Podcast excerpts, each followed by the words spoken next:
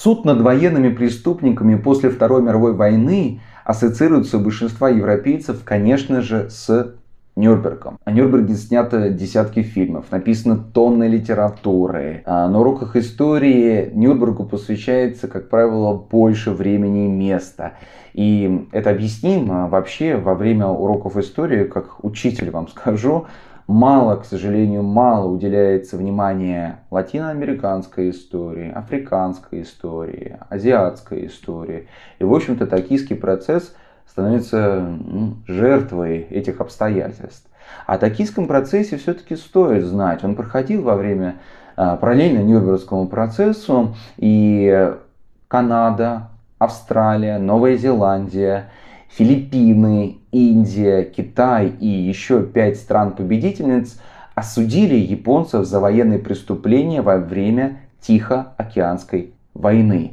Как, собственно, это происходило, а, кто был организатором этого процесса, кто предстал перед судом и какое наказание получили военные преступники Японии, я и собираюсь рассказать в этом историческом выпуске. Обязательно подписывайтесь на канал, ставьте лайк, кидайте ссылку на это видео своим дружественным чатом и публикуйте у себя в телеграм-каналах. Я настаиваю на том, что разговор об истории должен быть открытым и конструктивным.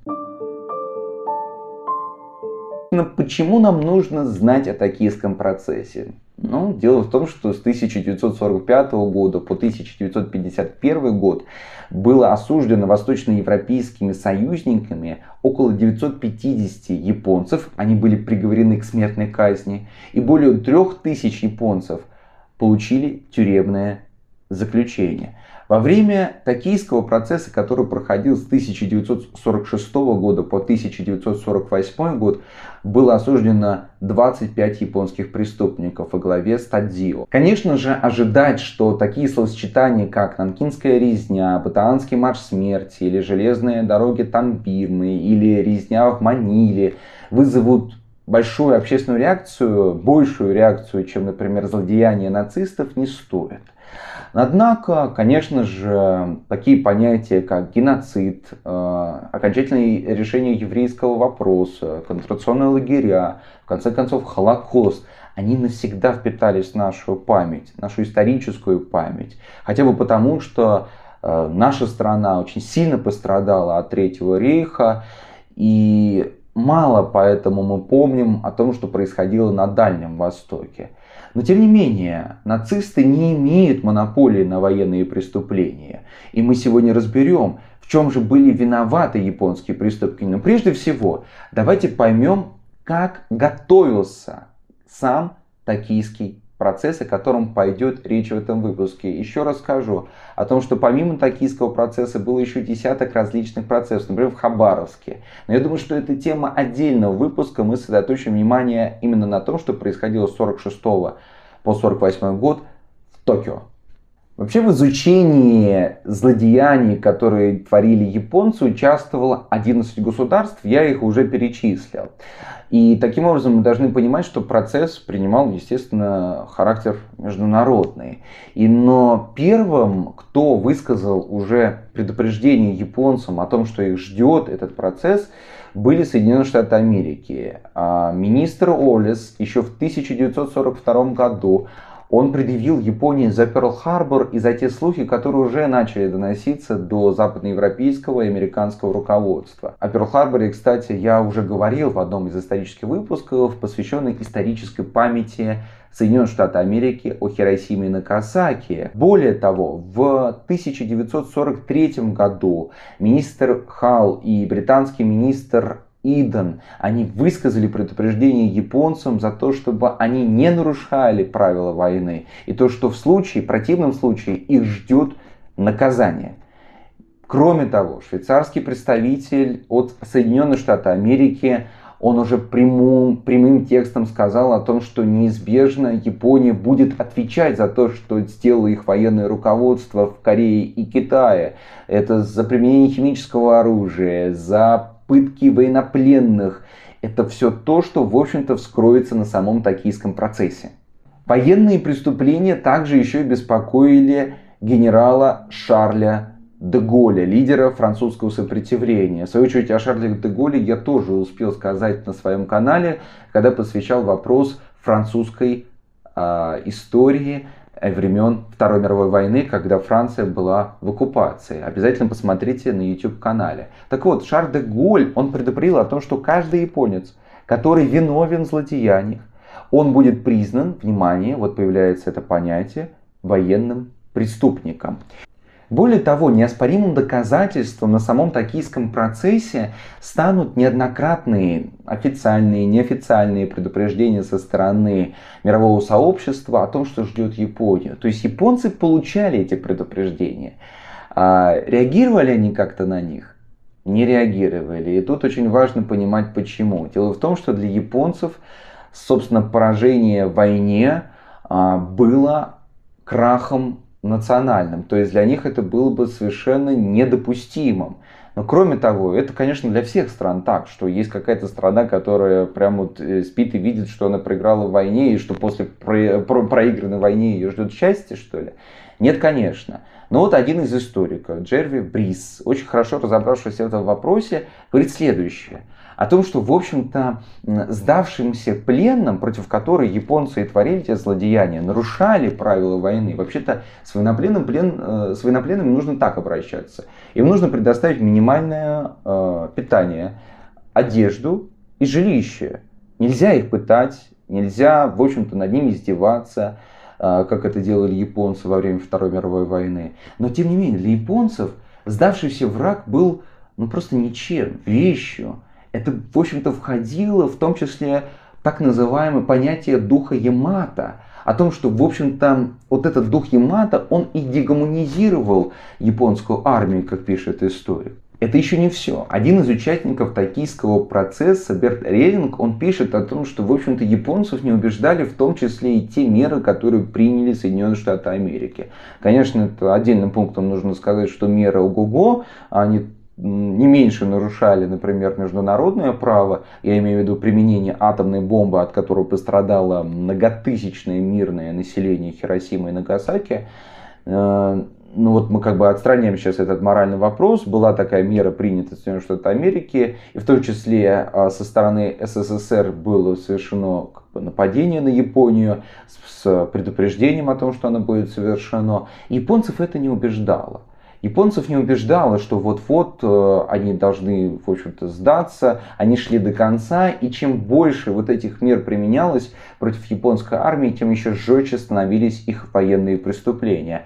Но самым важным, ключевым таким еще моментом для нас становится Поздамская декларация, которая была заключена 26 июля 1945 года и подписана не только Большой Тройкой, но и еще и очень важно Китаем. Вообще та тема, о которой мы сегодня говорим, она во многом объясняет те отношения, которые складываются, например, сегодня между Россией и Китаем. Вот недавнее а, посещение России, а, конкретно Кремля, Си Цзиньпином, а, и встреча с Владимиром Путиным, заключение определенных договоров, дружеских отношений – а, и в то же время поездка, например, японского министра в Украину, прям параллельно этим событиям, объясняется как раз этой историей. Объясняется тем, что происходило в годы Второй мировой войны. Напомню, например, э, у нас с японцами до сих пор не подписан мирный договор. Что же было сказано непосредственно в этой Поздамской декларации? Там было сказано, я сейчас точно цитировать не буду, выведу определенные конкретные тезисы. Во-первых, ну, два таких тезиса, два положения. О том, что согласно этой Потсдамской декларации, японцы не будут уничтожены как раса и как нация. Это ключевой момент был для э, союзников. И второй момент о том, что все-таки японцы должны понести наказание согласно международному праву, то есть по суду. Затем последовали конкретные шаги. Согласно англо-американскому соглашению 1942 года была создана комиссия при комитете ООН, которая должна была заниматься, собственно, расследованием. Эта комиссия включала в себя еще 16 государств. Кстати, Советский Союз в это число не входил. Комиссия, чем она занималась? Она, в общем-то, начала широкое расследование. Должны понимать, насколько большие масштабы и короткие сроки, за которые должно было это расследование осуществляться.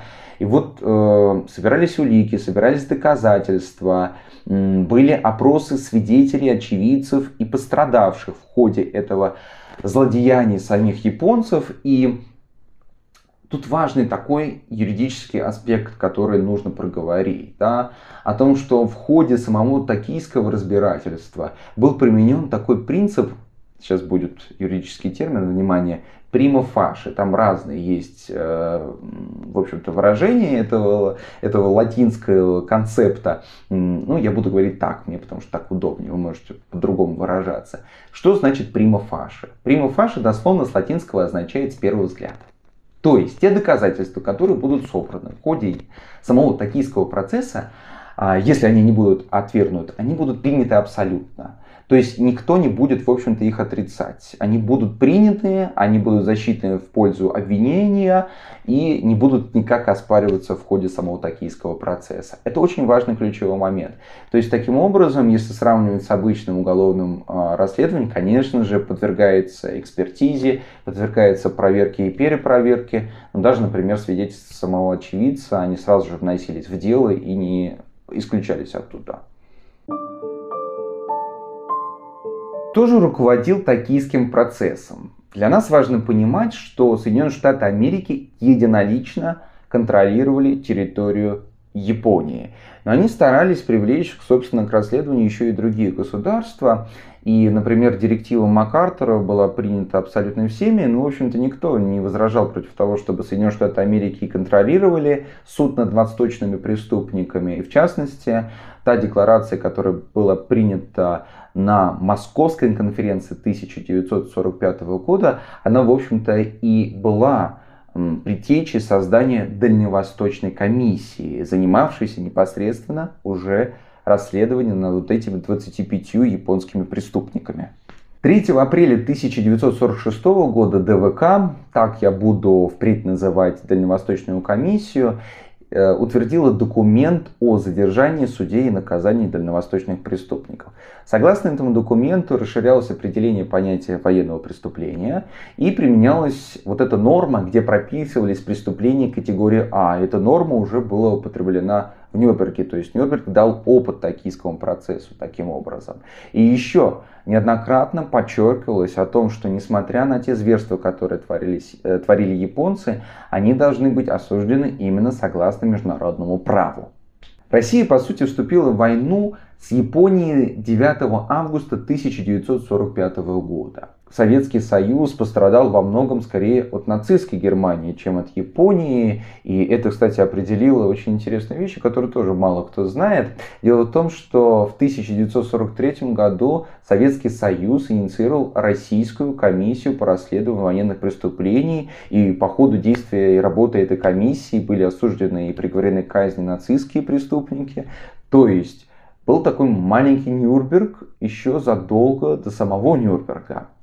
И вот учитывая э, вот эти факты, учитывая эту реальность, СССР занимала незначительную роль во время токийского процесса, это определило ее место, и поэтому во многом и само советское руководство в общем-то, согласилось с тем, что США будут э, руководить токийским процессом, занимать ведущую роль во время него. Вот Учитывая все факторы, о которых я уже сказал, мы непосредственно уже и приступим к рассмотрению самого токийского процесса над Тадзио и другими японскими военными преступниками. Давайте разберемся, а чем Токио отличается от Нюрнберга. Какие есть общие черты и какие есть различия. Ну, общей чертой бесспорно является тот факт, что и в Нюрнберге, и в Токио военные преступники уже, как только они вступили на саму скамью подсудимых, они уже были признаны виновными. С точки зрения права это прецедент. Ранее такого не было. Да, судили военных преступников, но чтобы сразу же считать их виновными, такого ну, не допускалось согласно, в частности, британскому праву. Вот это первая их общая черта. Однако уникальным международным историческим событием стал тот факт, что во время токийского процесса было расширено понятие военного преступления. И в него входило, помимо уже употребленного во время Нюрнбергского процесса, понимания того, что вот совершены преступления против человечества, еще сюда добавлялся отдельный пункт да, о том, что не стоит ограничиваться этим, нужно еще включить сюда понимание завязывания агрессии и заговора против государств. И еще добавлялось тот факт о том, что судить согласно вот этой норме можно было не только отдельные государства, не только отдельные правительства, но еще и отдельные лица. Это станет ключевым таким отличительным фактором, а, который будет отличать Токио от Нюрнберга. Конечно же, выдвинутое обвинение против японских преступников, оно во многом действовало по схеме Нюрнберга. Они были очень сильно похожи. Но вот я уже упоминал, в частности, э, преступления так называемой категории А. Вот глядя, собственно, в документы, давайте разберемся, что это за преступление. Во-первых, это преступление против мира, а именно планирование, подготовка, развязывание или ведение объявленной или необъявленной агрессивной войны или войны в нарушении международного права, договоров, соглашений или заверений, или участие в общем плане или заговоре с целью совершения таких преступлений. Это преступления категории А. Были еще преступления категории Б, соответственно. Это убийство. И класса С это прочие обычные военные преступления и преступления против человечества. И, в общем-то, приняв Приняв такое определение военных преступлений, комиссия строго придерживалась линии, проведенной ее предшественникой в Нюрнберге. Однако комиссия в Токио настаивала на том, чтобы перед ней предстали только лица, вот цитата, обвиняемые в правонарушении, включающие преступления против мира. То есть мы имеем в виду именно по категории А. Все остальные должны быть представлены в национальных судах, том числе, например, о котором я уже упоминал, там, в Хабаровском суде, да, а, суде в Китае, в суде в Индии, суде в Нидерландах и так далее. И дальше отсюда мы, в общем-то, и будем топать, и мы будем говорить о том характере а, токийского процесса, который складывался с 46 по 48 год.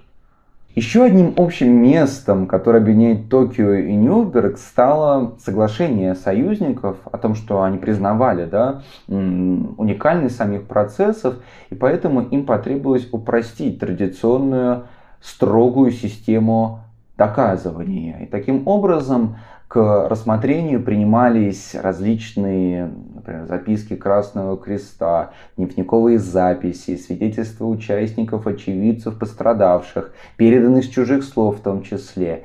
То есть не предъявлялись строгие требования, о которых я уже чуть выше говорил. Это было общим местом. Но отличалось а, то, что происходило во время токийского процесса и нюрнбергского процесса, следующее.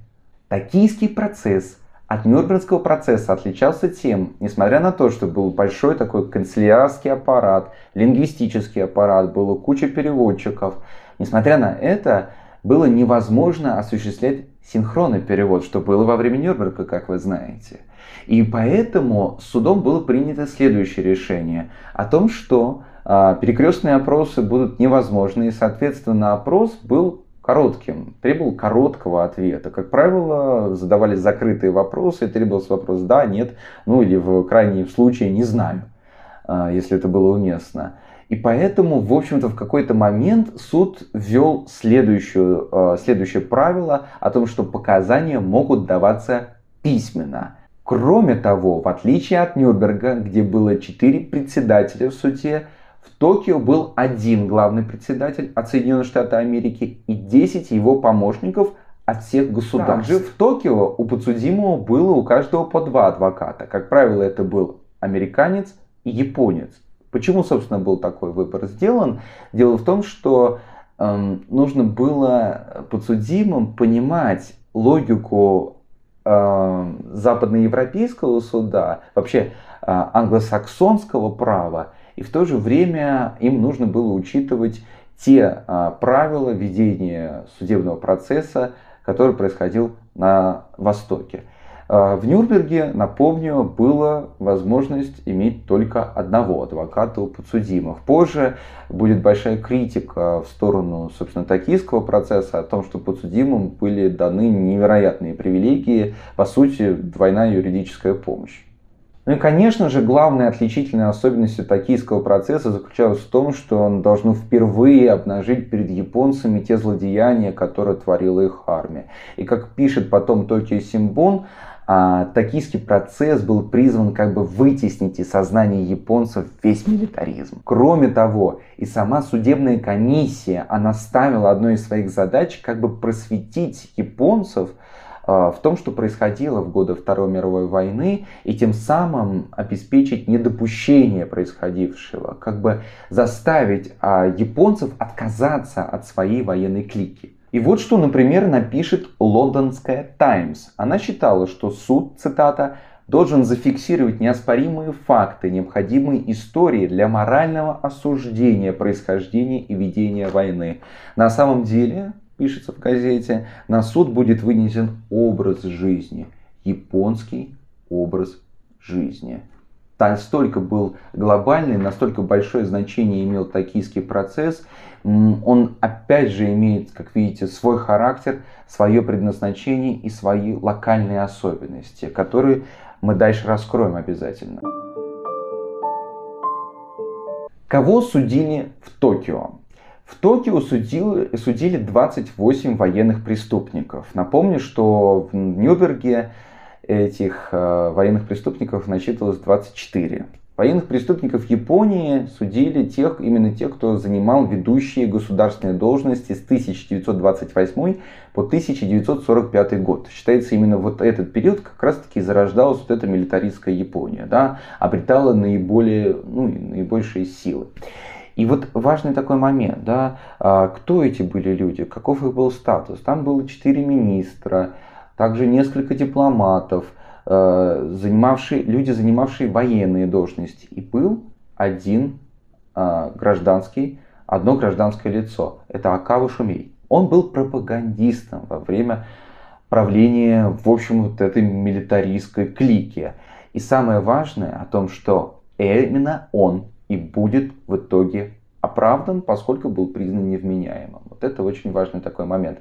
Он будет освобожден от несения наказания. Это странная история. Это будет тоже одним из таких предметов критики самого токийского процесса. Дело в том, что именно Акави Шумеи приписывается в подрыв железной дороги в Мукдене 18 сентября 1931 года, который станет, в общем-то, прологом наступления японской армии в Манчжурии и дальнейшим развязыванием Дальневосточной войны. Кроме того, Акавы Шомей станет одним из рупоров, который рассказывал населению об идеях Евгеники, то есть о расовом превосходстве японцев над остальными жителями Тихоокеанского региона. И то есть во многом из-за этого, из-за этой идеи, которой поверили многие японские солдаты в том числе, и будут твориться те злодеяния, которые происходили в Корее, и в Китае, и в других колониях, которые были захвачены Японией. Некоторыми из наиболее известными обвиняемыми были следующие. Тадзио Хидеки, бывший премьер-министр Японии во время нападения на Перл-Харбор. Три человека, которые были министрами иностранных дел в решающие годы войны. Это Хирота Коки, министр иностранных дел, а затем премьер-министр Шигемецу Мамору, министр иностранных дел, и Того Шигенори, тоже министр иностранных дел. Они в промежутках сменяли друг друга. Также был признан виновным ряд военнослужащих, например, Мацу Ивани, он был верховным главнокомандующим японскими войсками в Центральном Китае, и Хата Шунроко, это верховный главнокомандующими теми же войсками, но уже позже, а также политики, например, Кидо Коичи, это министр иностранных дел, и хранитель печати с 40 по 45 года. То есть союзники привели достаточно долгие часы, решая, кто из японцев, собственно, должен был привлечь к ответственности. И они понимали, что лишь символическая горстка может быть привлечена к этой ответственности. То есть главные ведущие э, участники вот тех военных кампаний, которые происходили в Тихоокеанском регионе со стороны Японии. Согласно логике обвинителей, слишком большие участников процессов могли затянуть разбирательство, поэтому было принято решение их сократить. Кроме того, как можно быстрее требовалось урегулировать вот тот хаос, тот беспорядок, который был на дальневосточном регионе. Поэтому так мало преступников было привлечено в суду, однако третий такой эпизод, э, за который, в общем-то, и критикуют в дальнейшем обвинителей. Дело в том, что многие лица, которые совершали и были во главе совершаемых преступлений против человечества да, и против мира, были среди них лица неоднозначные. Кто же был среди них? Во-первых, среди них были так называемые дзайбацу. Кто это такие? Это, кратко говоря, крупные промышленники в Японии, в том числе те люди, которым принадлежали военные промышленные комплексы, да, военно-промышленные комплексы, обеспечивающие японскую армию. Но не было найдено улик, не было найдено доказательств, которые бы свидетельствовали о том, что они были одними из таких участников тех военных преступлений, о которых пойдет речь во время токийского процесса. Окей, но кроме этого, не был ли еще представлен на скамье подсудимых один из создателей биологического оружия в Японии. Возглавлял вот этот отряд 731 Миру Исии. Отряд 731. Он уничтожил, по предварительным отчетам, цифры расходятся, около 3-10 тысяч человек. Преимущественно это были китайцы и русские. То есть здесь мы с китайцами вот, э, братья, в том числе по беде. Да? То есть именно этот отряд в этом был виноват, но они не предстали перед судом, поскольку было заключено следующее соглашение о том, что они поделятся результатами своих исследований в обмен на, в общем-то, свободу.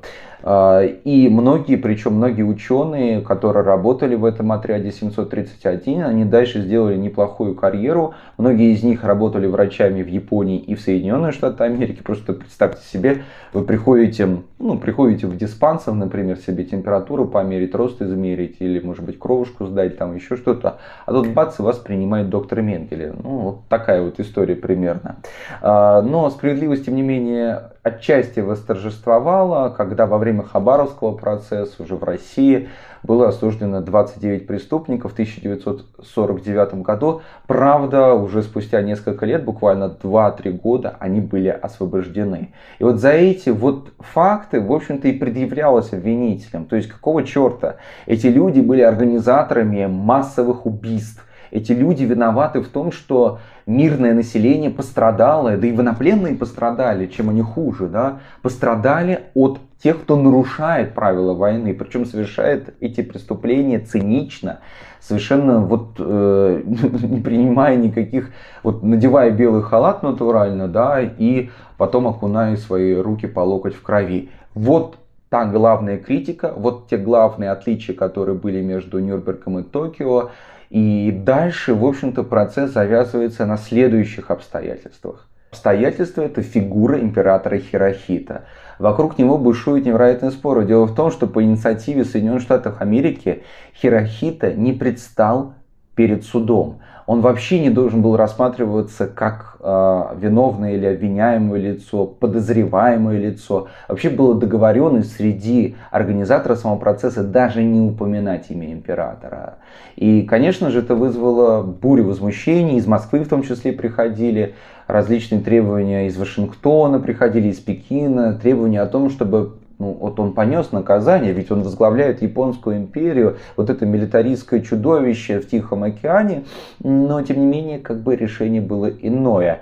А, чем это объяснялось? Ну, здесь вот сами принимайте решение, рациональное или нерациональное решение. А, но дело в том, что фигура самого императора, она была священна для японцев.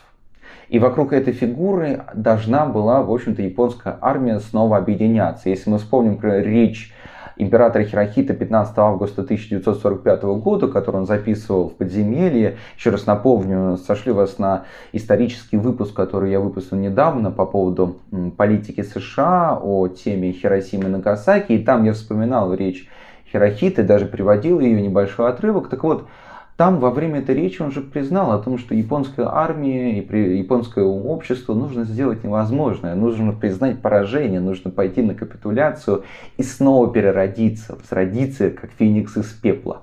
Ну, в общем-то, это был такой договор между странами-победительницами, самим императором Хирокита, который благополучно скончался в 1989 э, году.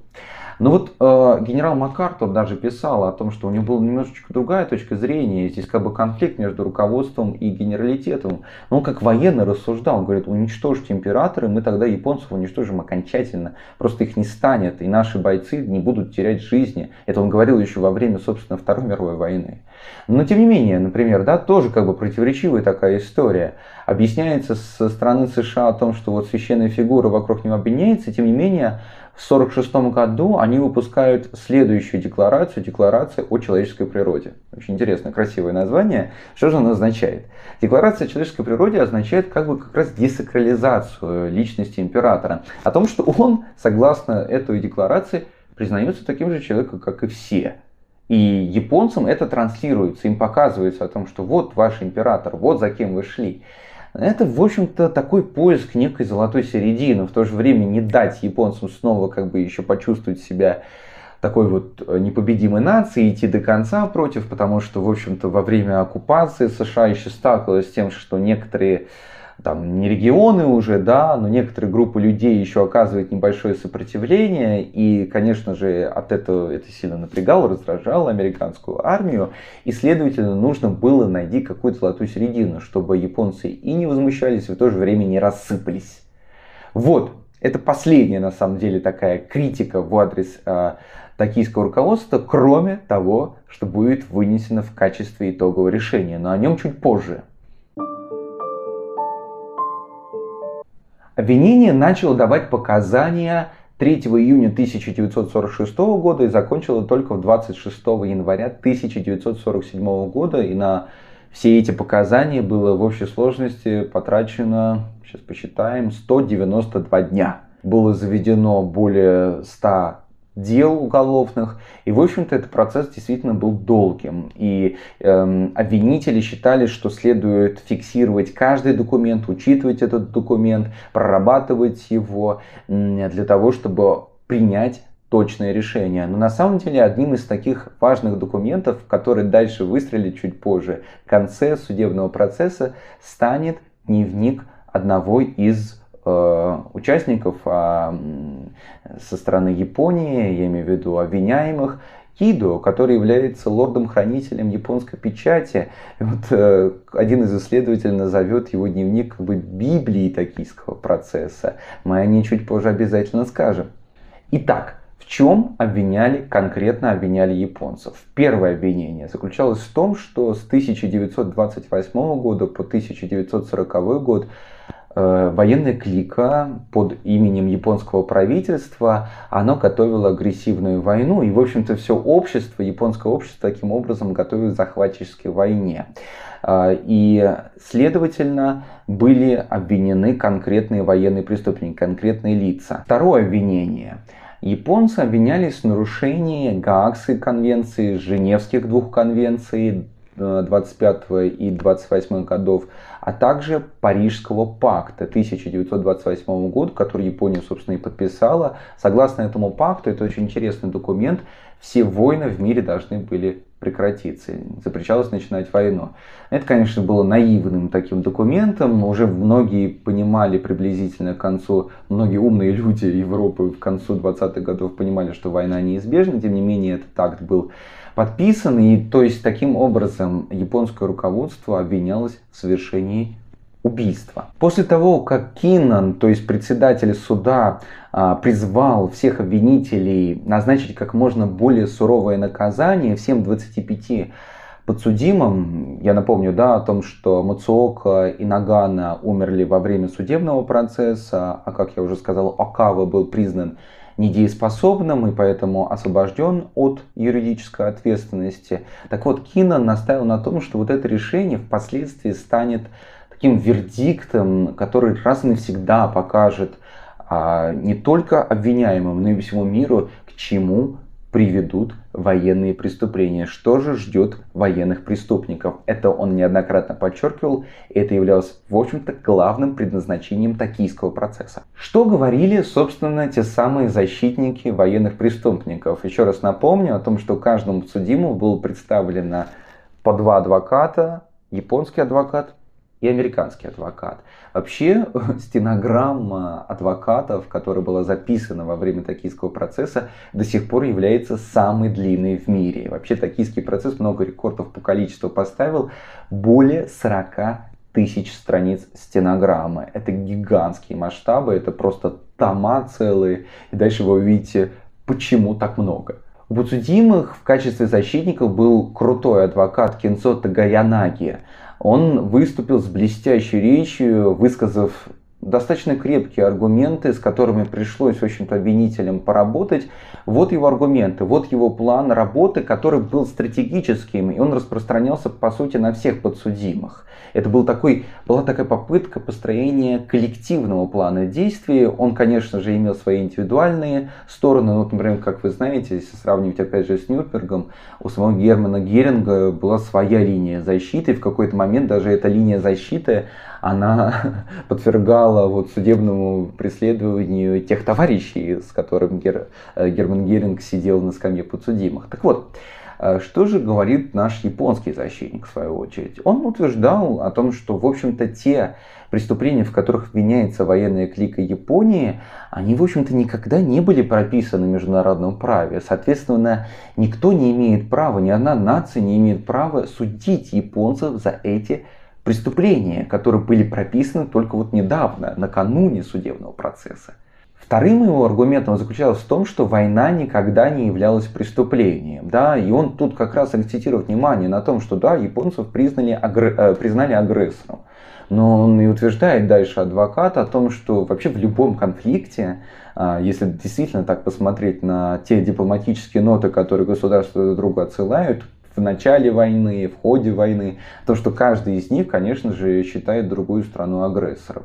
Поэтому вот это основание а, адвокат считает неразумными, нерациональными, слабыми. Третьим моментом а, адвокат бьет потому, что, в общем-то, личная ответственность за заговор и военные преступления является нонсенсом. Как он выразится, это будет абсолютно революционная доктрина в том плане, что применять ее сегодня не является ну, справедливым, по сути. Таким образом, с точки зрения японского адвоката, попытка обвинения расширить понятие военных преступлений э, является просто-напросто противоречием доктрине экспост факта э, и вообще всем разумным, это цитата самого адвоката, всем разумным понятием о международном праве. Кроме того, здесь он как бы еще действительно говорит как японский защитник, он говорит о том, что понятие заговора, да, прочно укрепилось в англосаксонской системе, но в международной традиции права это не распространено, это не применяется, да, и не применяется конкретно к совершаемым деяниям. Кроме того, э, защита настаивала на том, что Япония, она сдалась согласно Потсдамской конференции, поэтому они заслуживают иного обращения. Кроме того, сравнивалось в том числе Нюрнбергский процесс, э, защита напомнила обвинению о том, что нацистские преступники это не то же самое, что японское руководство Японии. Дело в том, что нацистские преступники однажды подписали Версальский мирный договор, согласно которому они не должны начинать войну. Японцы такого договора не подписывали, соответственно, они заслуживают иного обращения, более гуманного. И вообще их следует освободить из зала суда, забыв, видимо, о том, что происходило, например, в том же Китае, где применялось химическое оружие, или в Корее, где было насилие мирного населения. Вот это защитник не упоминал, естественно. Короче говоря, самым главными такими аргументами защиты являлась отсылка к тому факту о том, что закон обратной силы не имеет. То есть нельзя обвинять лицо или лица в тех преступлениях, которые, в общем-то, преступления стали ну, уже после деяния.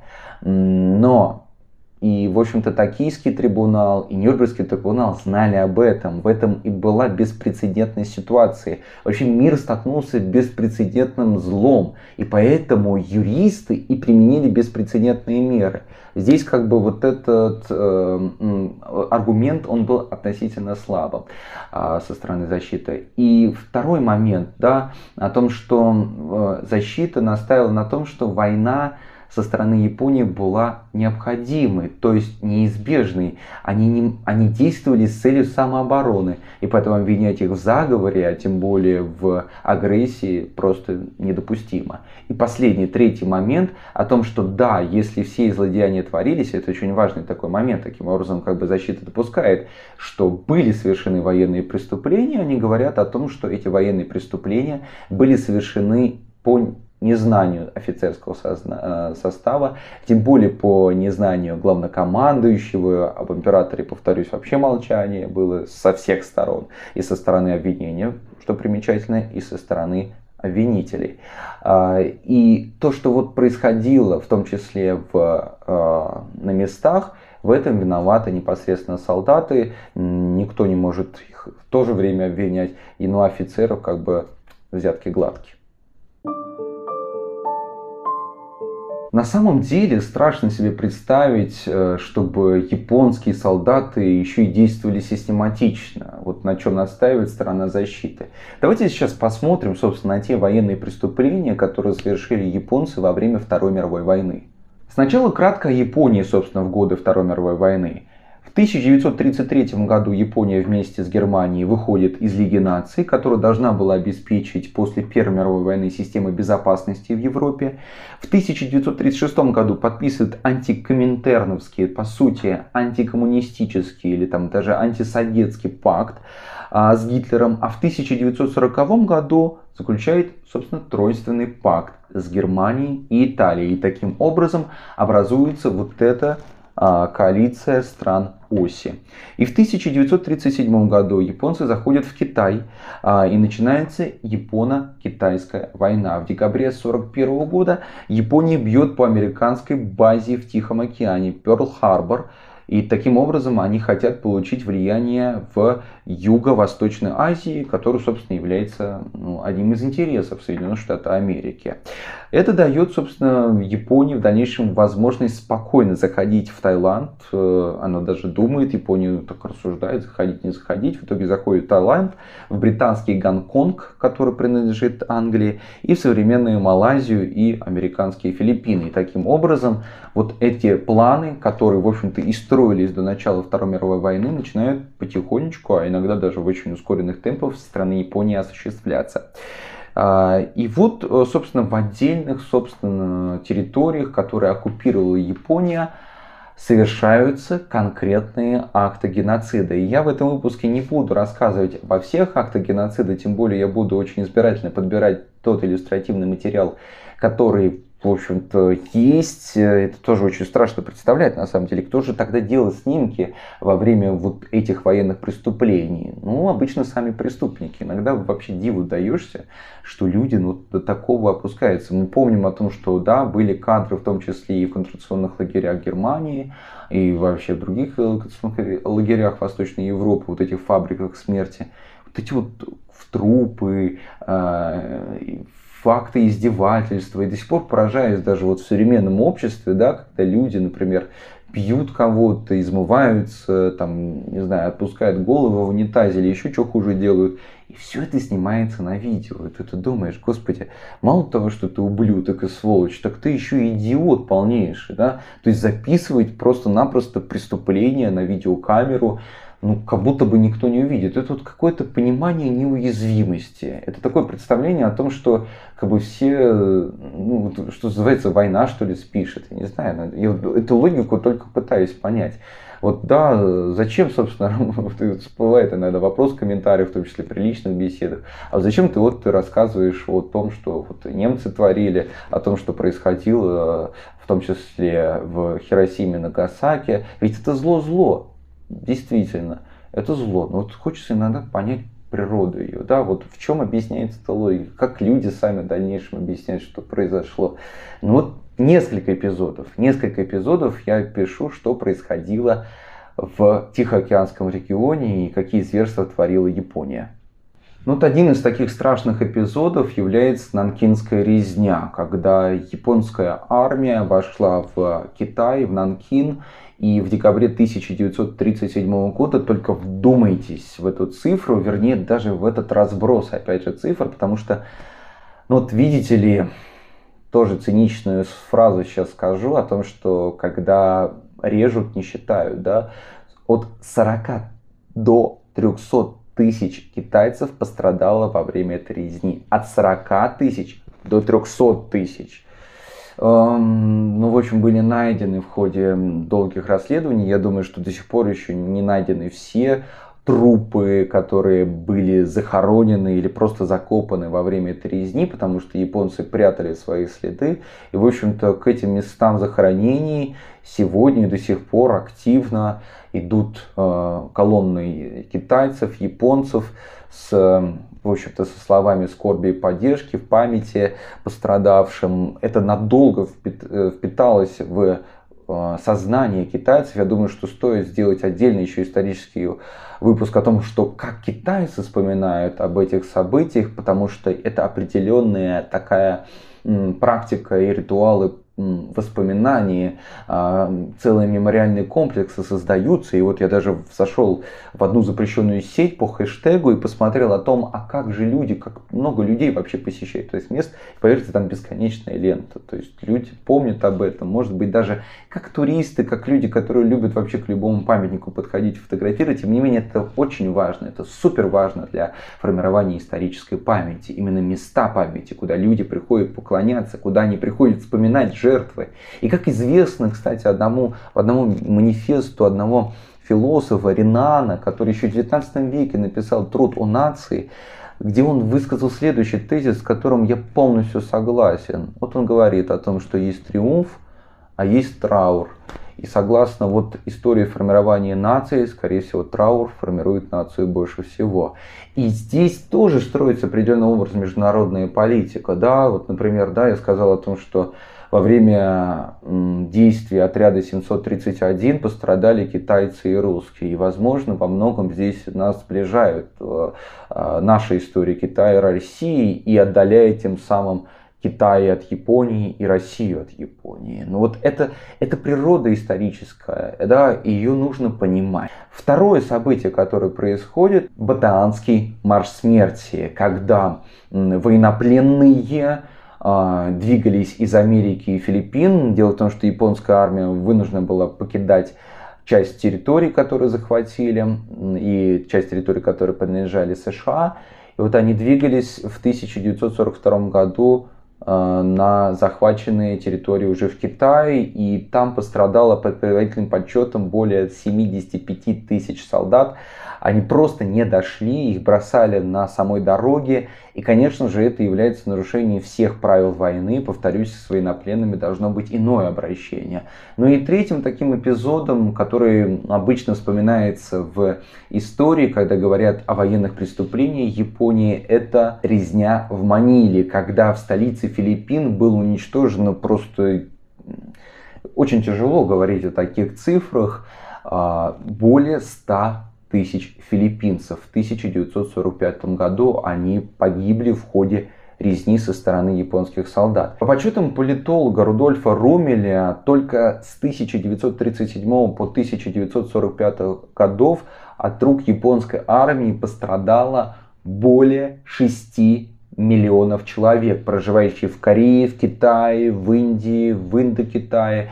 И, например, Многие корейские военнопленные пострадали, в том числе и от военной а, атомной бомбардировки в Хиросиме и Нагасаки. И, например, такой эпизод, который произошел в 70-е годы, это тоже к вопросу об исторической памяти. Очень важно понимать о том, как японцы вспоминают уже этот эпизод. Да?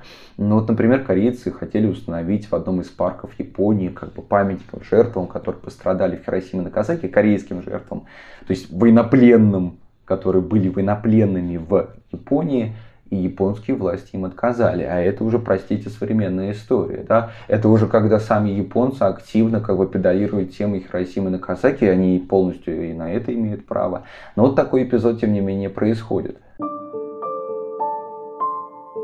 Каково было решение трибунала? Вот зачитав, собственно, вслух простро... такое достаточно пространное заключение большинства, президент ВЭБ, имеется в виду э, президент э, судебной комиссии, он объявил приговор 12 ноября.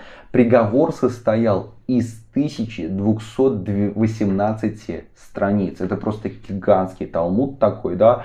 А, около 1050 страниц это было, собственно, посвящено историческому обзору Японии с 1928 года по 1945 год, собственно, с того момента, когда Япония, согласно обвинительному заключению, готовила заговор агрессивной войны.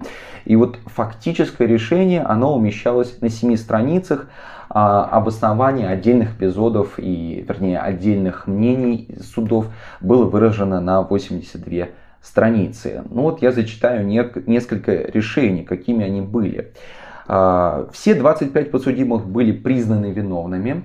Тадзио, бывший министр иностранных дел и премьер-министр Хирота и пять генералов получили смертные приговоры. 16 обвиняемых получили пожизненное заключение. Один бывший министр дел э, получил 20 лет заключения, а другой бывший министр иностранных дел Сигамюцу 7 лет заключения. Кроме того, было вынесено около пяти особых мнений. Это, сейчас кратко поясню, да, во время судебного процесса особое мнение – это мнение судов, которые не согласны с самим вердиктом. А, несмотря на требования защиты, эти особые мнения не были зачитаны вслух. Опять же, таким образом сломалось бы как бы главное даже предназначение, главная как бы, парадигма токийского процесса показать общественности а, о том, что творила японская армия, и вот, как бы повторюсь, главную идею, да, вывести из сознания японцев весь милитаризм. В противном случае это могло быть под угрозой. И, видимо, а, председатель суда это отлично понимал. Любопытно, как большинство судей, которые действовали во время токийского процесса, принял во внимание понятие военного преступления.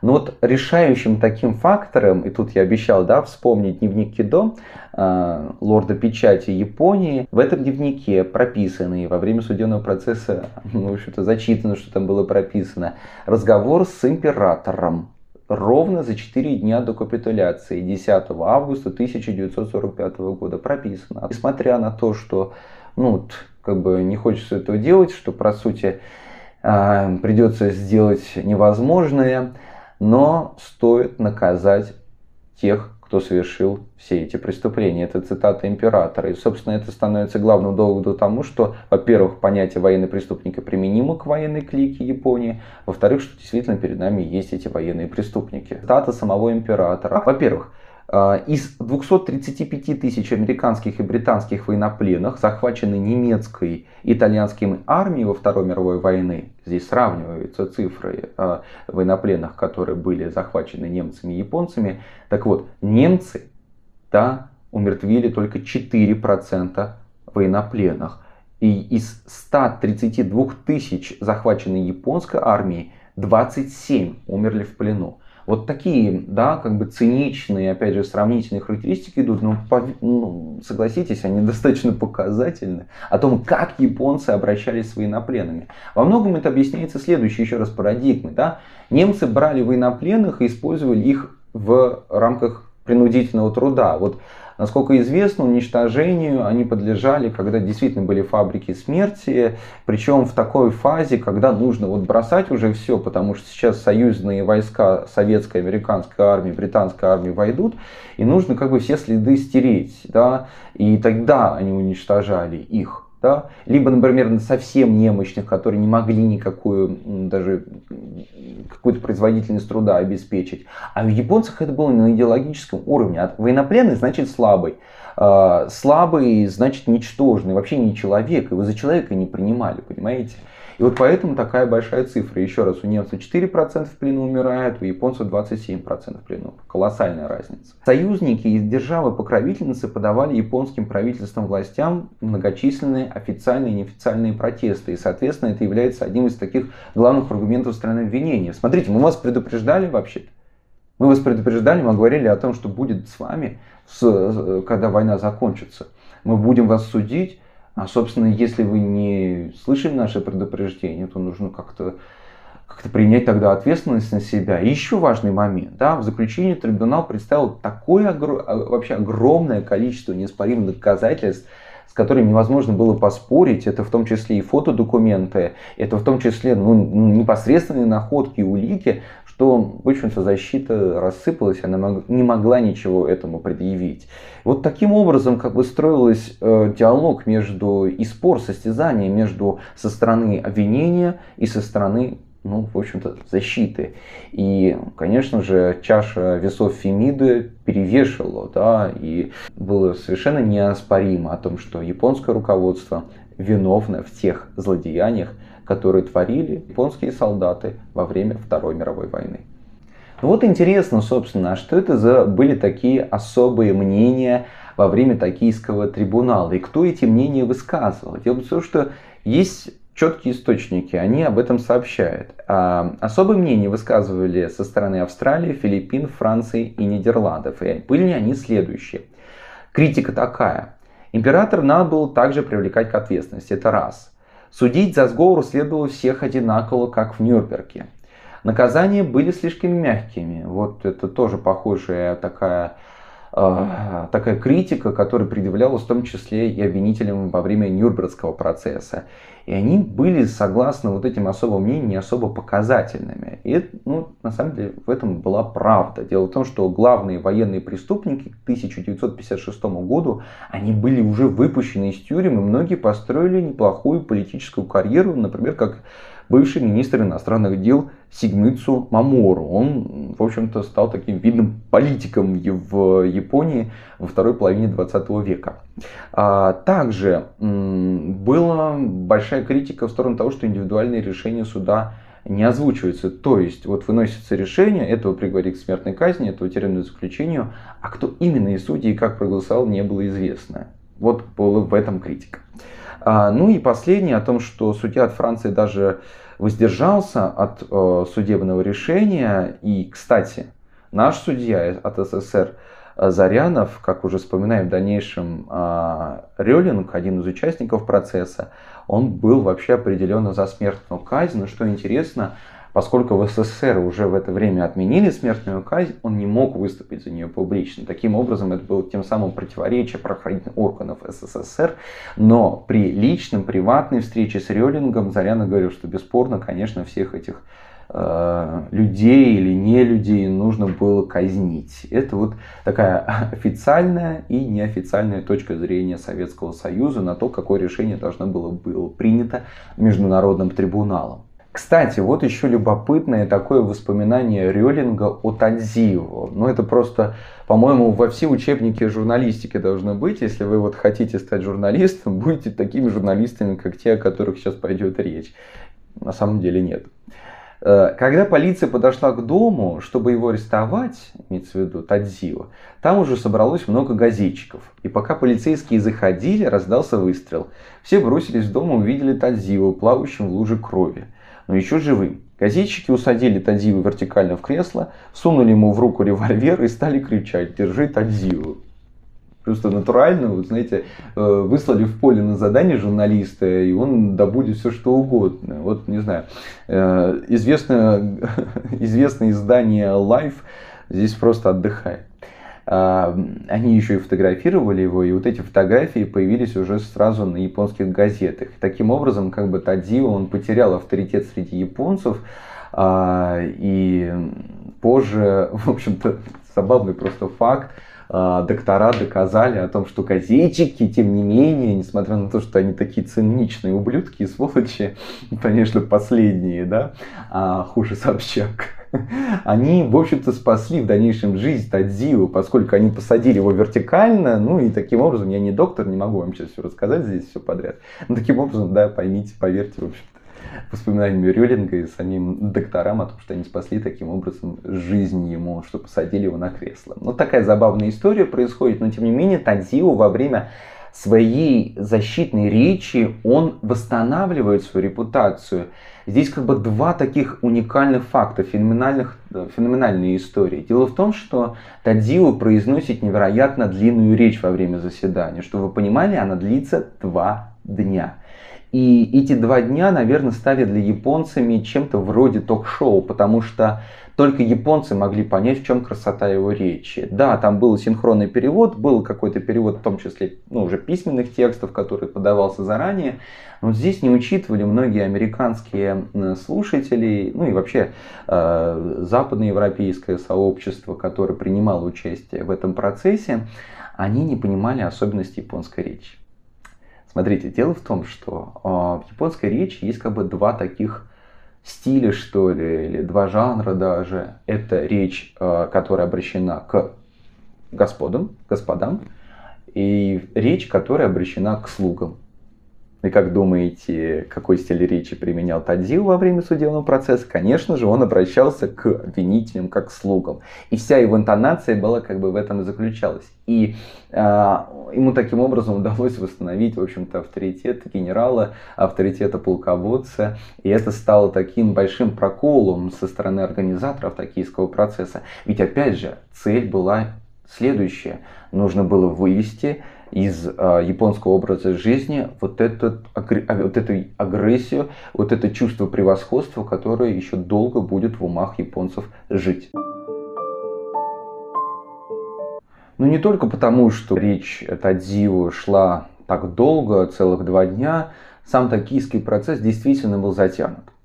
Он длился 925 дней. Если сравнить, например, опять же, с Нюрнбергским процессом, то длился 314 дней, то есть токийский длился практически в три раза дольше. Однако и 28 ноября процесс не закончился. Дело в том, что 6 декабря 1948 года два ответчика Даихара и Хирота выиграли право на предварительное слушание в Верховном суде США. Менее чем через три дня суд со счетом 6-1 отклонил главный аргумент истцов о том, что Международный военный трибунал для Дальнего Востока по сути носит национальный характер. И здесь вот что пишет большинство. Мы удовлетворены, что трибунал, который вынес приговор этим заявителям, не является трибуналом Соединенных Штатов, а скорее творением союзников. То есть таким образом заключил суд, решение было принято верным, и, в общем-то, американские суды не имеют права пересматривать то решение, которое, было принято 11 э, государствами. Э, и три дня спустя, 23 ноября 1948 года, семь приговоренных японцев были казнены в тюрьме Сугама в Токио. Однако при всей важности трибунала Дальнего Востока он, конечно, составлял лишь малую часть тех дел, которые происходили на всем Дальнем Востоке, поскольку есть еще так называемые мелкие токийские дела по типу мелких нюрнбергских процессов, которые происходили во Франкфурте, например. Да? А, и, в общем-то, они предваряли, вот эти разбирательства в Токио предваряли то, что в дальнейшем произойдет в странах, пострадавших от японской оккупации. Эти трибуналы, в том числе Хабаровский процесс, где судили 12 военных преступников, применявших биологическое оружие, или, например, недавно прошедший процесс в 2000 году, токийский женский процесс, где судили преступников заочно или очно, преступников, которые совершали преступления против женщин во время оккупации, японские солдаты а, насиловали многих кореянок, китаянок, филиппинок и всех других женщин, которые обитали на оккупированных территориях. Это факты были зафиксированы, впоследствии расследованы и, в общем-то, зафиксированы уже навсегда вошли в практику международного права. Я думаю, что это тоже является все вместе отдельной темой для другого исторического выпуска и более детального рассмотрения. Операции по расследованию на Дальнем Востоке, конечно же, являются невероятно масштабными и сложными. Повторюсь, они были беспрецедентными. И многие сложности, с которыми столкнулись обвинители и впоследствии, в общем-то, встретившие на себя большую критику со стороны общественности или даже между союзниками был большой обмен критикой в сторону обвинителей и организаторов токийского процесса, все-таки нужно признать о том, что токийский процесс, он выполнил свои главные заветные цели. Это наказание военных преступников, донесение до японцев, что долгие годы, конкретно с 1928 года по 1945 год, во главе государства стояли люди, которые ставили перед собой агрессивную захватническую войну и, кроме того, допускали, чтобы совершались многомиллионные преступления. Напомню, более 6 миллионов человек пострадало от действий японской армии, причем большинство из этих убийств были совершены, ну, в общем-то, в разрез с международным правом, с нарушением правил ведения войны. За последние 20 лет, согласно опросам, японцы признают свою ответственность за совершенные преступления в годы Второй мировой войны. Большинство японцев признает этот факт. Соответственно, токийский процесс прошел не зря. И когда мы сталкиваемся с каким-то беспрецедентным, нечеловеческим злом, конечно же, сердце стремится обратиться к чему-то прекрасному. Но в данном случае к литературе. И вот очень хорошо спустя десятилетия скажет об исторической политике Японии великий художник Миядзаки, который будет в дальнейшем вспоминать любимого писателя Исио Хотту. Но вот, к слову, Миядзаки совершенно недавно, в 2013-2014 году, выпустил такой а, фильм, называется «Ветер крепчает». И в этом фильме он, в общем-то, показал идею того, что то, что сделала Япония в годы Второй мировой войны, создав эти железяки, которые в дальнейшем уничтожали мирное население, конечно же, он тем самым признавал вину японцев. Ну вот, собственно, он цитирует писателя – Исио Хота говорит, что история находится перед нами, а будущее позади нас. И мы можем видеть только прошлое, которое перед нами. Я понимаю, что люди не хотят видеть наше милитаристское прошлое. Но если ты хочешь быть политиком в этой стране, ты должен быть обучен этому, должен пытаться узнавать об этом самостоятельно. Иначе глобальное сообщество тебя не примет.